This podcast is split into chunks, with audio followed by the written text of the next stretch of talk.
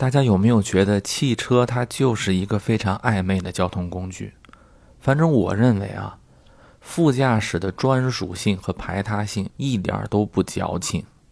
很多事情觉得好像，哎呀，你太小心眼了啊！你怎么这么多事儿啊？真不是，那副驾驶上它就是有很多的事儿，而且这个事情还得从汽车刚开始流行的那个时代就开始说起。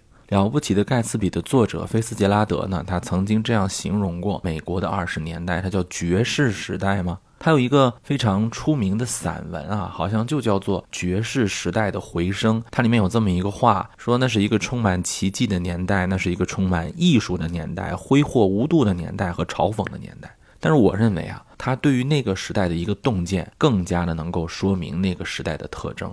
就是他说这是一个充满着车震的年代啊，当然人家没有用我这么粗俗的词啊。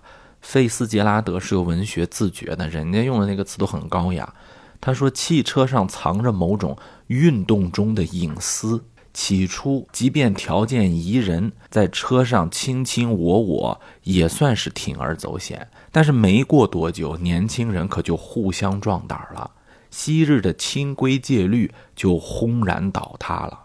我们的教科书上说，汽车打开的是一个大工业时代，是一个整个就业、城市化、交通的便利性推动了大时代发展的这么一个时期。可是很多人没有说车震这回事儿，他觉得这个事情不重要嘛？但是我觉得还是挺重要的。大家有没有想过啊？不仅仅是因为汽车呀、公路网啊、速度的这个发展，更重要的是这种汽车上隐秘的运动的这种隐私。它从社会心理上给人以极大的冲击。如果你注意的话，你会发现在汽车大面积流行的二三十年代，也是弗洛伊德的理论深入人心的时代。要说弗洛伊德怎么了？弗洛伊德不是一个精神分析吗？哎呦，弗洛伊德的精神分析那个处处充满了这个粉红色的小桃心儿啊！可以这么说吧，在那个时代，你要没个情人，你都算不上成功人士。你要聊天的时候不把那件事情挂在嘴边上，都觉得你不是很觉醒。而且，当时受到很多弗洛伊德影响的人啊，他可不像我们今天啊讲什么梦的解析啊，讲什么精神分析，好多人就是直接奔着那个情人呐、婚外恋去的。他说，你如果没有一段，他是不利于身心健康的啊。这不有说大夫说了呀，不利于身心健康啊。真的，各位大家想想啊，很多历史的突飞猛进和迅速的变化。往往都和我们的性追求，它都是有关系的。美国二十世纪二十年代也不例外。你没有这个背景，我觉得看了不起的盖茨比就可惜了。旧的价值观念有时候被冲击啊，不管是二十世纪二十年代，还是文艺复兴时期，还是更早的时期，很多时候就是因为情爱，没有那么多其他冠冕堂皇的理由。小说有一个叙事主人公叫尼克。这个尼克呢，他是来自明尼苏达的。明尼苏达相当于哪儿？相当于啊，打个很不恰当的比方，就类似于咱们中国的大西北，是吧？内蒙古啊，东北，反正就类似那种，就是相对淳朴落后地区吧。这么一个地方来的小镇做题家啊，差不太多。啊。这种词儿现在用的都比较高危啊。小镇做题家啊来了。人家来到了 New York，当了一个纽漂，肯定住不到纽约核心地区了，就在比如说北京通州地带租个房子住吧。纽约就是长岛西卵区，哎，我们的故事就从他的视角当中开始了。纽约是很早就开始讲这个老钱儿、新钱儿的地方。去年吧，还是前年啊，有一个 HBO 的电视剧吧，不就是讲的纽约第五大道的这个老钱儿、新钱儿之间的 PK 吗？这尼克虽然住在西卵，但是人家在东卵，就老钱儿的聚集区，人家有亲戚，他的表妹和表妹夫。这表妹夫呢也是熟人，是尼克曾经上大学的同学，耶鲁的同学啊。但是人家汤姆跟尼克不一样，尼克是凭借自己努力混到了这儿了。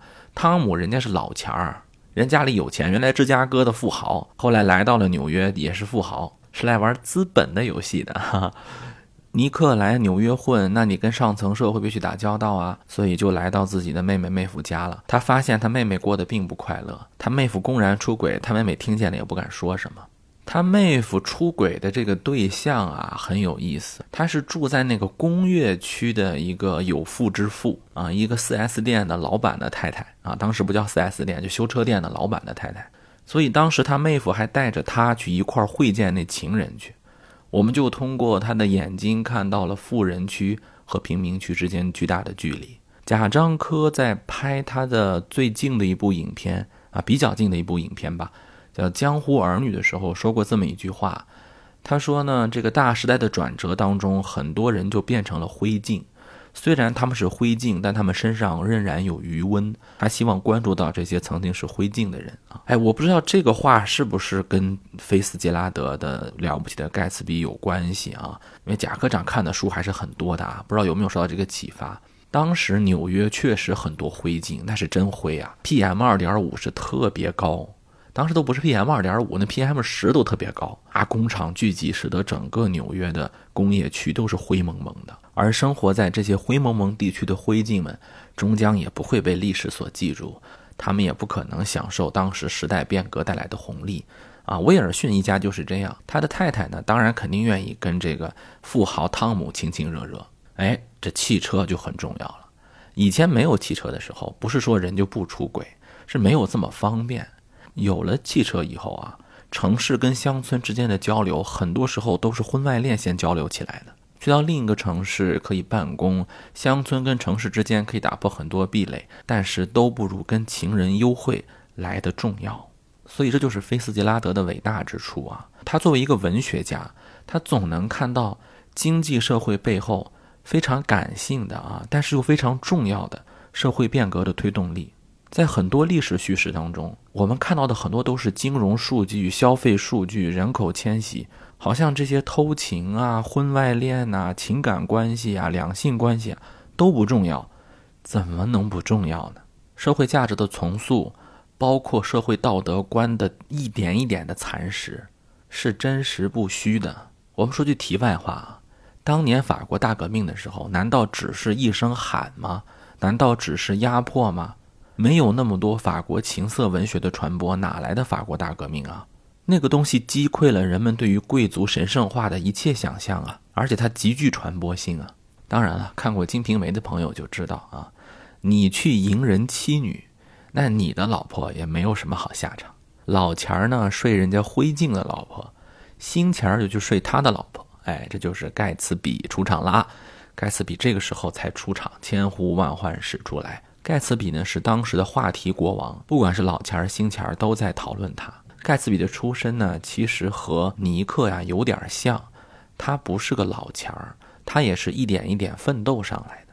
但是呢，他已经奋斗出了成果了。这个时候呢，他需要洗钱了啊，让 new money 变成 old money 是吧？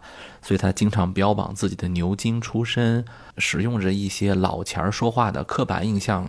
语汇啊，早晨起来就是这么一出，哈 哈对吧？嘿，地道，我不会学啊，就是他其实也不太会学，就是盖茨比学的那个老钱儿那些腔调啊，正经老钱儿能听出来。大家为什么不去揭发他呢？因为他有钱啊，要跟着他挣钱啊。但是成功如盖茨比者，他有他的遗憾，就是当年他去打仗了，打仗以前呢，自己的女友嫁人了。哇，这个脚本大家很熟悉是吧？我去战争了，我的女友嫁给了家里的有钱人家的孩子。对，汤姆的老婆黛西啊，就是尼克的这个表妹啊，她其实跟盖茨比是青梅竹马啊，以前就有过这么一段儿但是谁知盖茨比退伍回来以后呢，她已经嫁为人妻了。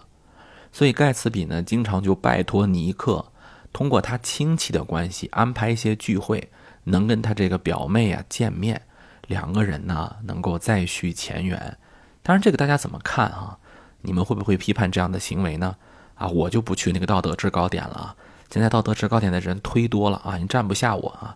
盖茨比和黛西的关系，当时是不是纯洁的，我不知道啊。但是现在两个人的关系确实有些变味儿。盖茨比觉得呀，黛西应该还是没有变的。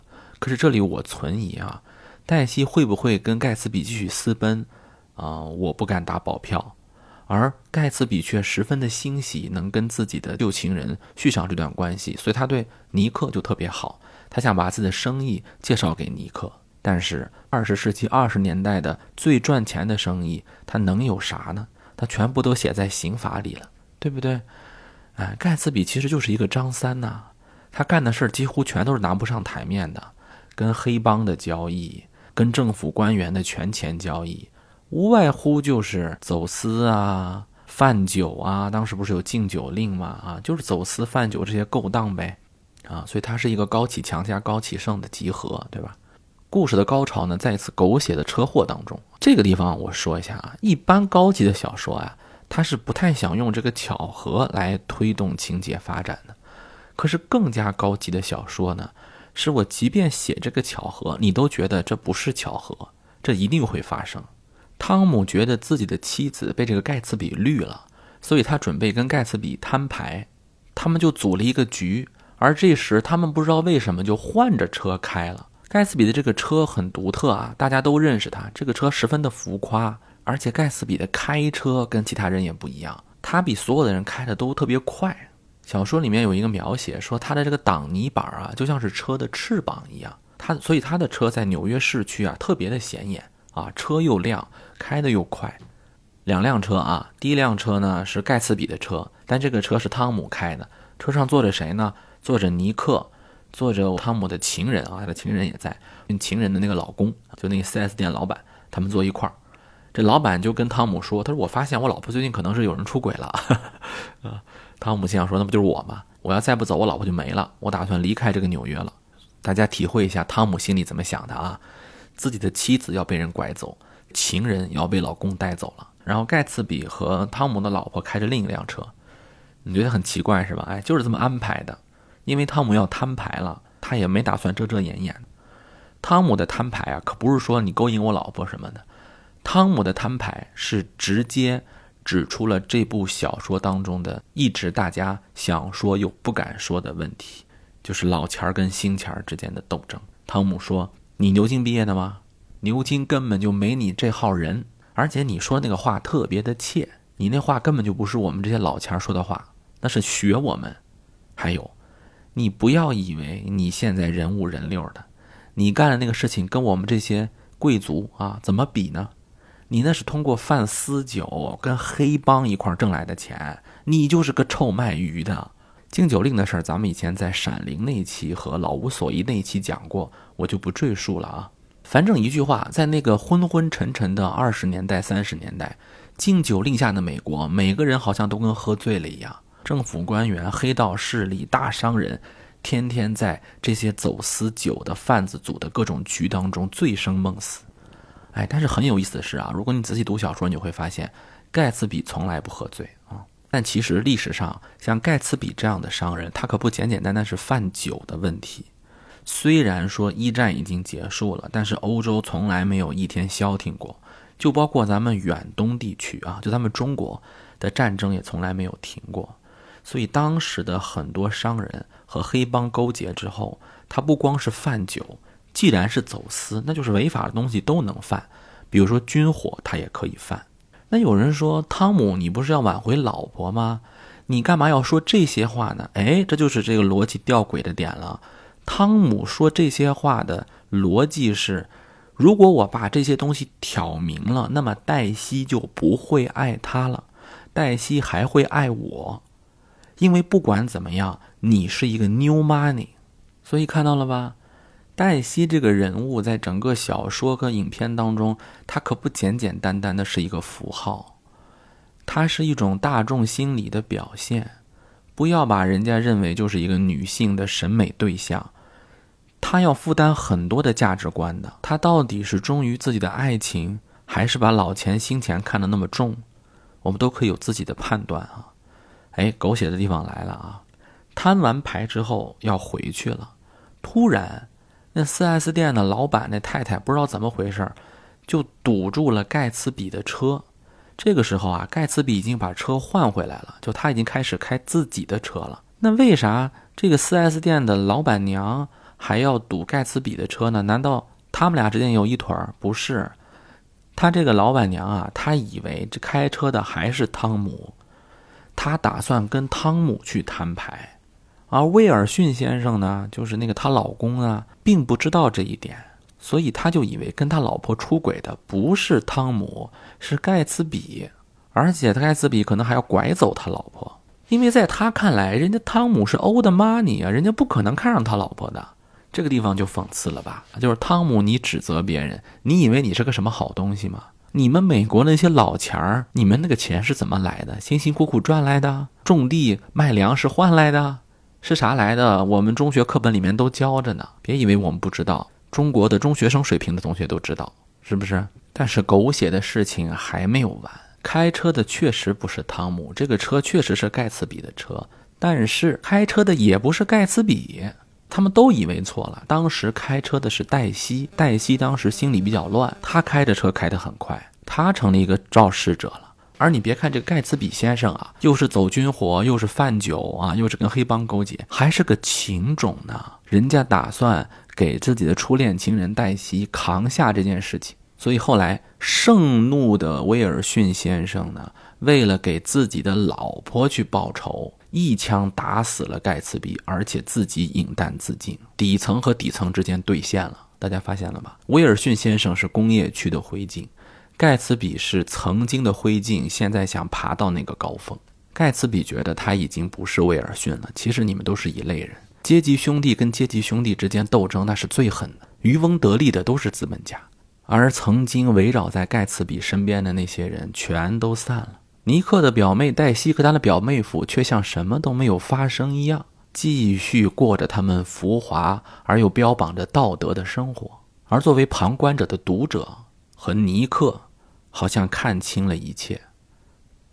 我是做一个灰烬的威尔逊先生啊，还是做一个想要离开灰烬却最终命运荒诞的盖茨比？算了吧，我还是回去吧，回到我的明尼苏达，回到我的中西部，哎，好好过我的日子吧。这些游戏我可真玩不了啊！看到了吧，资本杀人呐都不用亲自动手，而黛西还在他的身边。这个小说当中啊，有一个人，这个人呢是一个女运动员吧，啊，也也不能简单这么讲，她是高尔夫球啊还是什么球的一个冠军，独立女性啊，特别飒啊，特别的英姿飒爽，尼克特别喜欢他。尼克眼中，他就是上层社会的一股清流啊。他和尼克之间有暗生情愫，但是最后一切都成空的时候，这种情愫变得特别幼稚。了不起的盖茨比啊，在当时发表的时候并不被看好，就连费斯杰拉德生前也没有看到他的大火，而是随着时代一点点的发展，这部小说的真实性、深刻性才一点一点的显示了出来。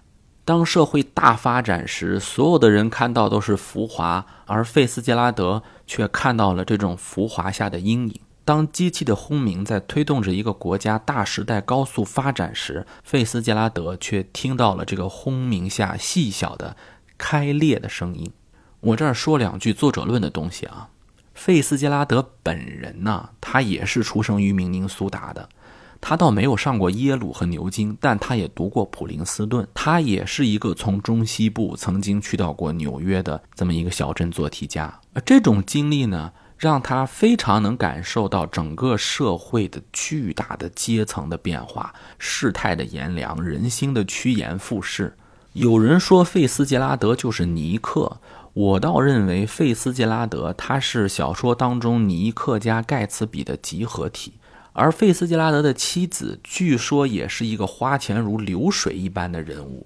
费斯杰拉德跟他的关系可不是那么简简单单的说有一个爱钱的女人喜欢了我，不是。他们曾经也是一对恋人，真挚的恋爱。当费斯杰拉德的小说还没有大火，他还没有因为稿费而变得巨富的时候，是一个公司里的小职员的时候，他就已经爱上他这位妻子了。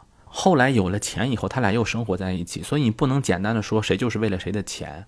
而有了钱以后，他们又发生了极大的变化。如果说你把一个女性简单的说她就是爱钱，把一个男性觉得他就是权力的代表，那他就不是名著了。费斯杰拉德本人对于小说的把控啊，十分的克制，虽有情绪，但尽量不含褒贬。而且啊，这个了不起的盖茨比啊，它译成中文以后才十万字，我十分推荐大家看看原文，十万字可不长啊。这在长篇小说当中，这算是很短很短的了。所以我十分建议大家阅读原文，尤其是英文原版。如果你觉得阅读英文原版十分的困难，哎，我推荐一款 PPT 啊，叫薄荷阅读。当然了，这个 APP 里面不光是有了不起的盖茨比啊，最近我就在读原文道连格雷的画像。我原来没有读过原文，我现在正在读。我自己用这个 A P P 呢，感觉有这么两个好处啊。当然它的功能很多，我是觉得两个特别好。第一个就是它不光是有原文，它有每个语段的背景知识、精彩语句、语段的亮点的这个提纯。如果没有这个东西啊，我们读英文原著很容易读成流水账。还有一个特别好的就是，如果你是一个声控的话，我十分推荐。它里面有特别好听的语音，就读那个原文，它不是那种 A I 的语音啊。是那种专业的演员读出来的，它就能让你听出英文里面的语气啊啊！如果你英文水平不好，这个语气你自己是读不出来的。而且呢，如果你读过什么文学史啊，你就知道《了不起的盖茨比》这个小说啊，它的文字十分的考究。据说这个小说的每一张纸节选出来都是漂亮的散文啊，每一句都是老练的英文叙述。费斯杰拉德是一个非常有美学自觉追求的人。这种东西肯定是要通过读阅读原文才能体验的，这样你可以确保更多信息的获得。当然，如果你是一个学生党，想通过它来学英语，我也十分推荐。好了不起的盖茨比啊，我们今天就聊到这里，下一期我们再见。